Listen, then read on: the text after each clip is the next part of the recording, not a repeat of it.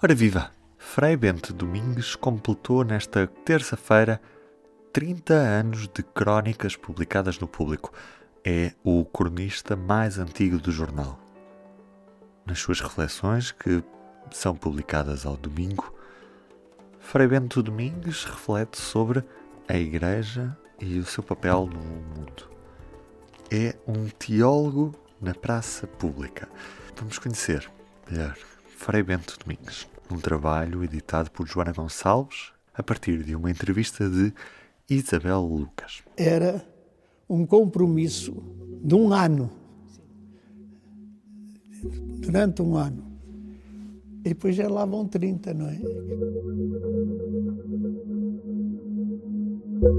Escrever, eu acho que é uma coisa, que é um dom, que algumas pessoas têm e outras não.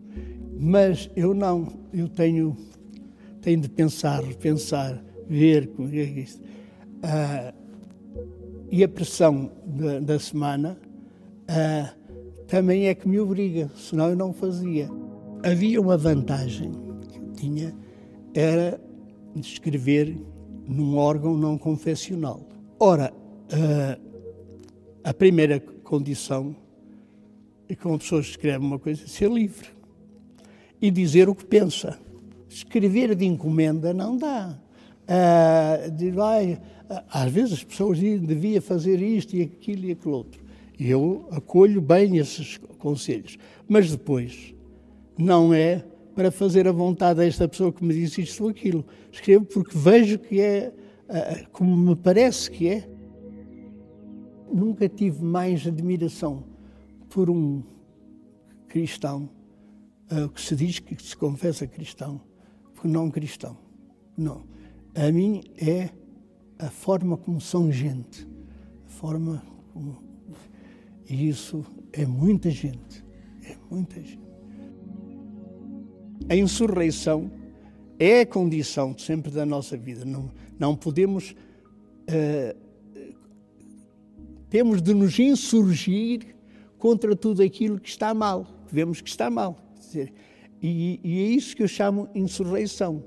Mas eu creio que não nos podemos acomodar ao mundo que estamos.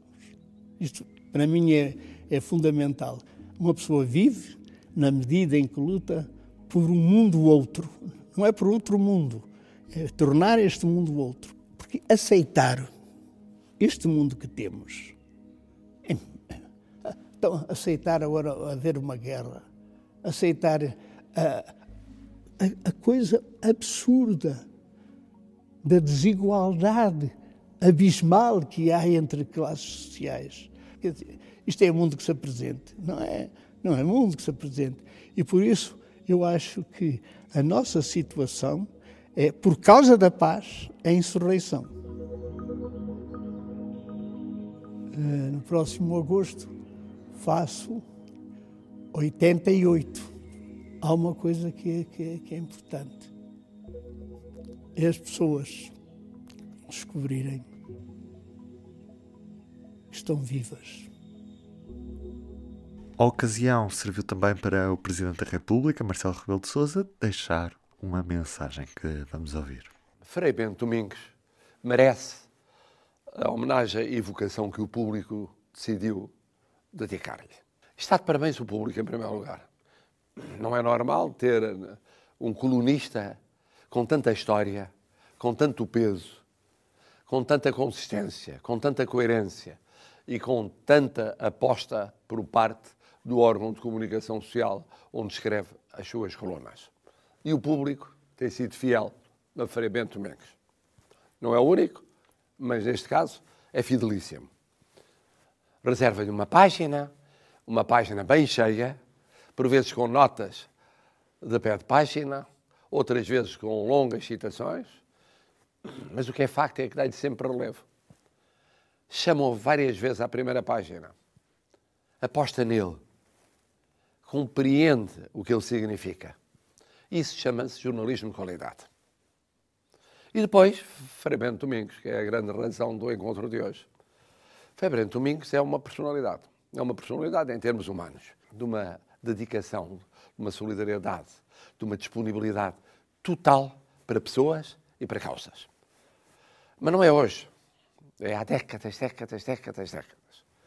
Segundo lugar, uma personalidade cultural. É uma figura cultural. Pela sua cultura, pela forma como atualiza aquilo que na cultura deve estar atento aos sinais dos tempos, como, independentemente da idade, é sempre jovem. E como faz um esforço enorme para colocar a cultura ao serviço de todos, sem facilitar, sem facilitar nas ideias ou nas posições. Depois, é uma personalidade da Igreja. Nunca se esqueceu de que é uma figura da Igreja. E uma figura importante da Igreja. E da Igreja militante, em todas as situações.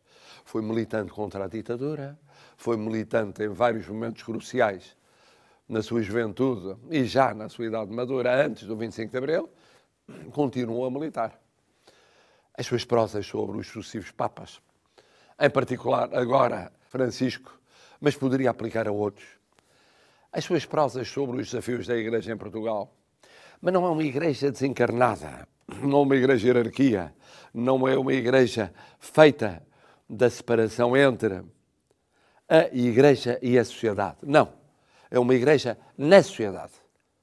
Pela sociedade, através da sociedade. E por isso ele é, além do mais, uma personalidade cívica. Porque os seus textos são todos exemplos daquilo que é humanamente, daquilo que é culturalmente, daquilo que é como figura da Igreja, mas depois são formas de intervenção política. Frei Bento Domingos é político no sentido mais nobre do termo. O serviço da polis, o serviço da comunidade, o serviço dos outros, sobretudo dos mais explorados, oprimidos, dependentes, eh, marginalizados, excluídos. Foi essa a vocação que escolheu. Foi esse o caminho que escolheu e continua a escolher todos os dias. E por tudo isso, daqui vai a minha admiração e o meu agradecimento como pessoa, como alguém que também, de quando em vez, toca no mundo da cultura, como alguém que realmente se situa na base da vivência da fé e como alguém que tem responsabilidades cívicas. Umas noutras circunstâncias, outras agora. E, portanto, também nessa posição, eu queria agradecer a coerência, a consistência, a determinação e a capacidade de luta de Frei Bento Domingos. Ouvimos ainda um certo da reflexão que Frei Bento Domingos fez nesta terça-feira no evento de comemoração dos 30 anos de Crónicas no Público. Comunicaram-me que hoje, nesta data, cumprem-se 30 anos das minhas crónicas neste jornal. Não vou falar das crónicas, mas apetece-me relembrar a introdução que escrevi para o primeiro livro editado pelo Mário Figueirinhas, porque tentei exprimir nessa introdução, por contraste, uma teologia que implicava uma antropologia. Há, no entanto, nessa introdução, o uso do termo homem para significar homem e mulher mas que oculta as mulheres. Por isso, desde há muito, utilizo sempre a expressão ser humano. Mas nesta introdução, para não ser anacrónico, uh, conservo uh, a forma como nessa altura uh, eu me dirigia ao ser humano. Recordei nessa introdução que em 1935 pediram a um dominicano, Yves Congar, um diagnóstico sobre o inquérito então realizado pela famosa revista La Vie Intellectuelle sobre as razões da descrença atual. Claro que este, este falar de descrença atual e crença atual é sempre atual. A análise teológica do longo processo do divórcio entre a Igreja e os movimentos científicos, culturais e sociais que agitaram a gestação do mundo moderno ficou condensada numa frase que sempre me impressionou. A frase é do Ivo Congar. Dizia ele: A uma religião sem mundo sucedeu um mundo sem religião. Trinta anos mais tarde, em pleno Vaticano II, voltou a insistir no mesmo ponto. O maior obstáculo que os seres humanos de hoje encontram no caminho da fé vem da falta de ligação que julgam verificar entre, por um lado, a fé em Deus, no seu reino, e por outro, o ser humano e a sua obra terrestre. É urgente, dizia ele, mostrar o laço íntimo que os une. É na superação desse fosso que se deveria procurar a resposta mais eficaz às razões da descrença moderna.